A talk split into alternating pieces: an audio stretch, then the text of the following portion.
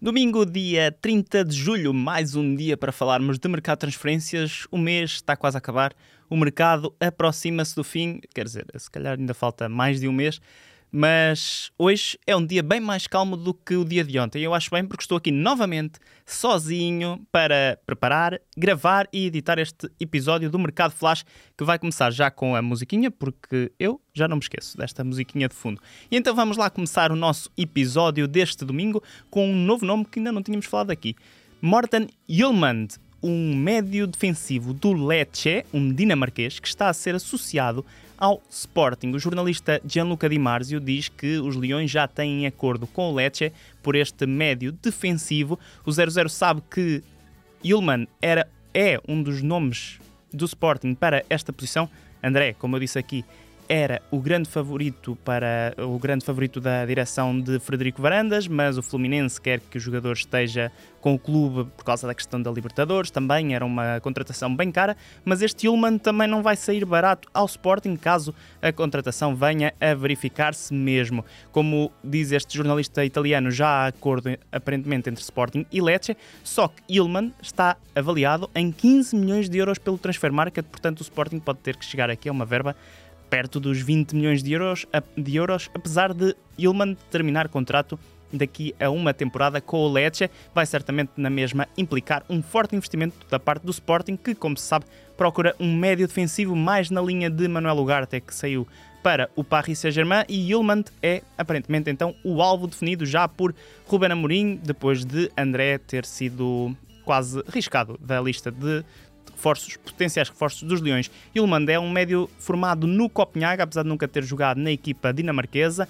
Começou por aparecer depois na Áustria. Na, há três temporadas foi contratado pelo Lecce por apenas 100 mil euros e na temporada passada foi o melhor jogador da equipa italiana, que terminou no 16º lugar da Série A Gilman fez 36 jogos e 5 assistências, é então o alvo do Sporting para forçar o meio-campo. No Benfica, que à hora que eu estou a gravar está aqui a fazer um amigável com o Feyenoord e está a perder, pelo menos quando eu vim aqui para o estúdio estava a perder 2-0 e não estava a jogar o Chiquinho de quem vamos falar agora. Chiquinho, que até ao momento tinha participado em todos os jogos de pré-temporada, em princípio ainda deve participar neste, não foi apenas titular.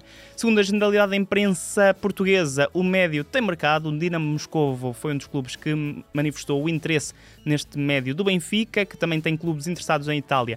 E na Turquia termina contrato no final da época 2023-2024, a época que começa agora. Por isso, o objetivo do Benfica passa por renovar contrato com o médio. Chiguinho também pretende essa renovação contratual com os encarnados. O médio, recorde-se, ganhou relevância com a saída de Enzo Fernandes e, como eu disse, tem sido utilizado durante esta pré-temporada. Portanto, é um sinal que Roger Schmidt continua a confiar bastante em Chiguinho, que deu uma excelente resposta nessa segunda metade da temporada passada. No Futebol Clube do Porto temos de falar, não é, de Nico Gonzalez, porque os Dragões, se há clube que tem este hábito de oficializar os jogadores depois de lançarmos o episódio, episódios, geralmente esse clube é o Porto. Não percebo porquê, alguma coisa contra nós, mas aqui está. Nico Gonzalez foi oficializado. Ontem, se calhar, também estávamos a, já à espera, não é? Porque o Futebol Clube Porto foi fazer o jogo da apresentação com o Raio Vallecano. Nico Gonzalez foi então oficializado, assinou até 2028, custou 8,4 milhões de euros ao Futebol Clube do Porto que conseguiu aqui ganhar algumas coisas neste negócio porque falava-se que iria ficar apenas com 80% do passe. Não é verdade, ficou com a totalidade do passe por 8,4 milhões. O Barcelona assegurou um direito de recompra, falava-se nos 20 milhões. Esse direito de recompra é de 30 milhões de euros, só que os catalães ficaram ainda com direito a 40% de uma mais-valia obtida numa futura venda da equipa azul e branca. Esquece-me de dizer aqui que essa cláusula de recompra, 30 milhões de euros, que o Barcelona pode acionar, é apenas válida até 30 de junho de 2025, ou seja, durante dois anos. O médio de 21 anos deixou finalmente o Barcelona, depois de uma ligação de quase de mais de 10 anos aos catalães, estava lá desde 2013, portanto 10 anos e qualquer coisa. Ele que foi aposta de Ronald Koeman em 2021-2022, depois Xavi acabou por não confiar nele, emprestou ao Valência, não iria utilizar o jogador esta temporada e acaba então por deixar o Barcelona e rumar ao Futebol Clube do Porto, onde vai utilizar a camisola 16. Uh, Nico Gonzalez é o segundo reforço do Futebol Clube do Porto neste mercado e o terceiro podia ser Enzo Fernandes, só que pelo segundo dia consecutivo o médio argentino volta a ser novela do mercado flash. Pra você, senhor Fernando, sua insolente. Ai, dá pra ver que você tá bem atrasada nas notícias, tarântula venenosa. É exatamente isso que eu me pergunto. Quem é você e o que faz aqui? Sou o Rodrigo Gavilã, eu sou o capataz dos caras... Antes que vocês comecem já aqui a rasgar, eu sei que disse Enzo Fernandes antes de lançar aqui o separador, mas isso cá foram hábitos da temporada de inverno. Queria dizer sim Alain Varela. Uh, aqui os clubes estão ligados e o negócio até é um bocado parecido. Já aqui falei dele, o Futebol Clube do Porto queria pagar os 3 milhões de euros da primeira prestação apenas em setembro e o Boca Juniors queria receber o valor no imediato e isso está aqui a colocar o negócio em causa. No episódio de sábado disse que Alan Varela tinha sido convocado por, uh, pelo treinador do Boca Juniors e que poderia ser titular no jogo contra o Independente. Adivinhem lá, vocês já sabem, não é? O rapaz foi titular e saiu lesionado com queixas no gêmeo. Aparentemente não será nada de grave, ainda não há informações oficiais, mas não pareceu ser uma situação muito grave. Mas ainda assim, não deixa de ser aqui também uma situação bem estranha no negócio.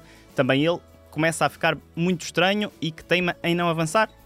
Como eu digo, o negócio está complicado, mas atenção, porque ainda não caiu e Alain Varela ainda pode reforçar o Futebol Clube Porto, mas Toda esta situação está a complicar ainda mais o negócio de Alain Varela para o Futebol Porto e não Enzo Fernandes, que esse está no Chelsea.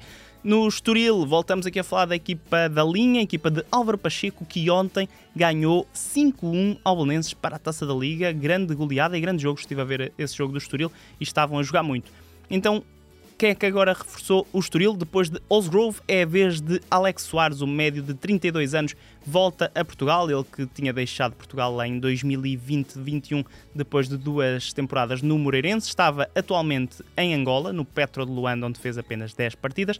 Também teve uma passagem curtinha pela Grécia, onde também já tinha jogado. E agora assina por uma temporada com o Estoril, que é e é a quinta contratação da equipa de Cascais neste mercado de verão. Ainda no mercado internacional, fechamos com Pablo Roberto, não sei porque é que eu estava aqui a dar uma pronúncia castelhana, porque Pablo Roberto é brasileiro e é o novo jogador do Casa Pia.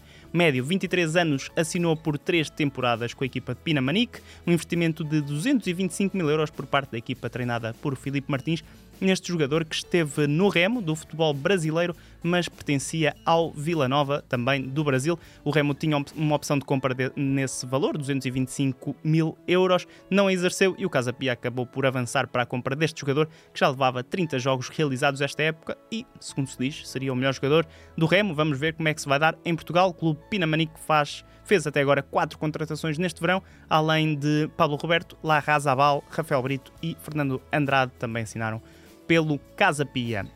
Vamos agora até ao mercado internacional. Vamos começar com futebol turco. Este domingo não há assim grandes nomes, mas há aqui um negócio bem interessante para o Galatasaray que oficializou Mauro Icardi, o avançado, já tinha estado no Galatasaray na época passada por empréstimo do Paris Saint-Germain.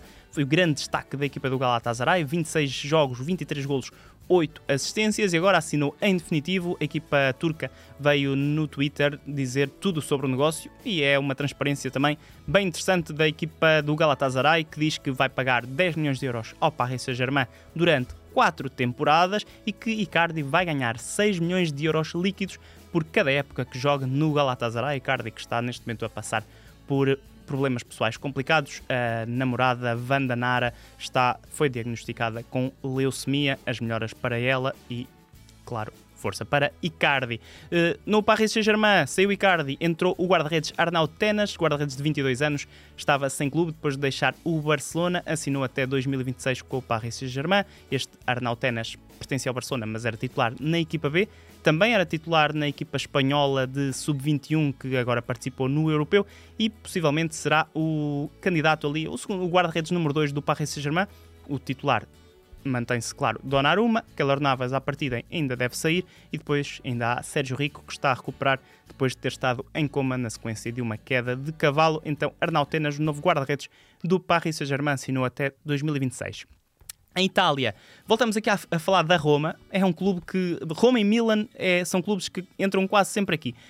Roma está a tentar fechar a contratação de Gianluca Scamacca, já é um nome até bem antigo, mas parece que está bem encaminhado para ser reforço de José Mourinho, este avançado que na temporada passada esteve no West Ham, foi contratado foi contratado ao Sassuolo na época passada por 36 milhões de euros, não convenceu a Inglaterra, marcou apenas 8 golos em 27 partidas e por isso está a ser negociado o regresso à Itália. A Roma está interessada, até porque Tammy Abraham está lesionado e por isso Scamacca vai voltar à Itália, tudo indica que sim, num negócio que será por empréstimo. A Roma paga 5 milhões de euros por pelo empréstimo né, para esta temporada e Scamacca fica ainda com uma cláusula de compra que será obrigatória, uma cláusula de compra de 22 milhões de euros, que será obrigatória caso a Roma consiga qualificar-se para a Liga dos Campeões e tudo isto somado dá 27 milhões de euros para o West Ham, continua a ser uma perda, mas não será assim tão significativa para um clube também inglês que tem bastante dinheiro. Na América do Sul, só duas notícias bem rápidas, porque falámos já aqui deles e são dois nomes também conceituados, por isso não podíamos deixar de falar das oficializações de Rames Rodrigues. Primeiro, no São Paulo, assinou até 2025, duas temporadas e meia para Rames Rodrigues. No Brasil, o médio colombiano estava sem clube desde que deixou o Olympiacos, vai jogar pela primeira vez no Brasil, onde, se bem se recordam, brilhou em 2014 com a camisola da Colômbia no Mundial do Brasil. Eh, até foi basicamente isso que o catapultou para a afirmação em Madrid. Eh, Rames Rodrigues, que vai jogar então no São Paulo, sexto classificado do Campeonato Brasileiro e ainda presente nos oitavos de final da Copa Sul-Americana, treinado por Dorival Júnior. Na Argentina, Edinson Cavani já rescindiu com o Valência e já foi oficializado como reforço do Boca Juniors. O avançado uruguaio vai usar a camisola 10, uma camisola mítica em quase todos os clubes, mas no Boca Juniors ainda mais porque foi utilizada por nada mais nada menos que Maradona e ainda Juan Román Riquelme, duas lendas do Boca Juniors e também do futebol internacional. Cavani despede-se por agora do futebol europeu. Na época passada fez 7 golos ao serviço do Valência. Encerramos o episódio deste domingo com um argentino que deixou o futebol da Argentina e foi rumar a, aos Estados Unidos da América. Falo de Facundo Farias, nova, nova contratação do Inter Miami, equipa dos Estados Unidos adquiriu mais um lugar de estrangeiros na MLS por 150 mil euros, é uma coisa que eles lá podem fazer, uh, e para isso, com esse lugar, contratou então Facundo Farias, médio argentino, que tinha sido, se bem se recordam, apontado ao Futebol Clube Porto aqui há dois anos, penso eu, estava no Colón da Argentina, é o quinto argentino até na equipa de Inter Miami, eh, do Inter Miami, onde joga, claro, eh, Messi e que também parece estar aqui a fazer uma espécie de reunião dos amigos de Guardiola, porque estão lá a juntar-se todos. Fala-se também de Luís Soares lá no final de 2023 irá arrumar a Miami. Quanto a Facundo Farias, foi contratado por uh, um contrato de três temporadas mais du duas de opção e custou 5 milhões de euros à equipa de, de, do Inter Miami, cujo presidente é David Beckham. E é com mais este amigo de Lionel Messi que me despeço de vocês. Também, meus amigos, eu vou considerar-vos já meus amigos, com a promessa que na próxima semana vou estar aqui a gravar todos os episódios do Mercado Flash, porque o meu nome é o Felipe Martins e para mim o mercado é só uma parte relativamente gira do futebol.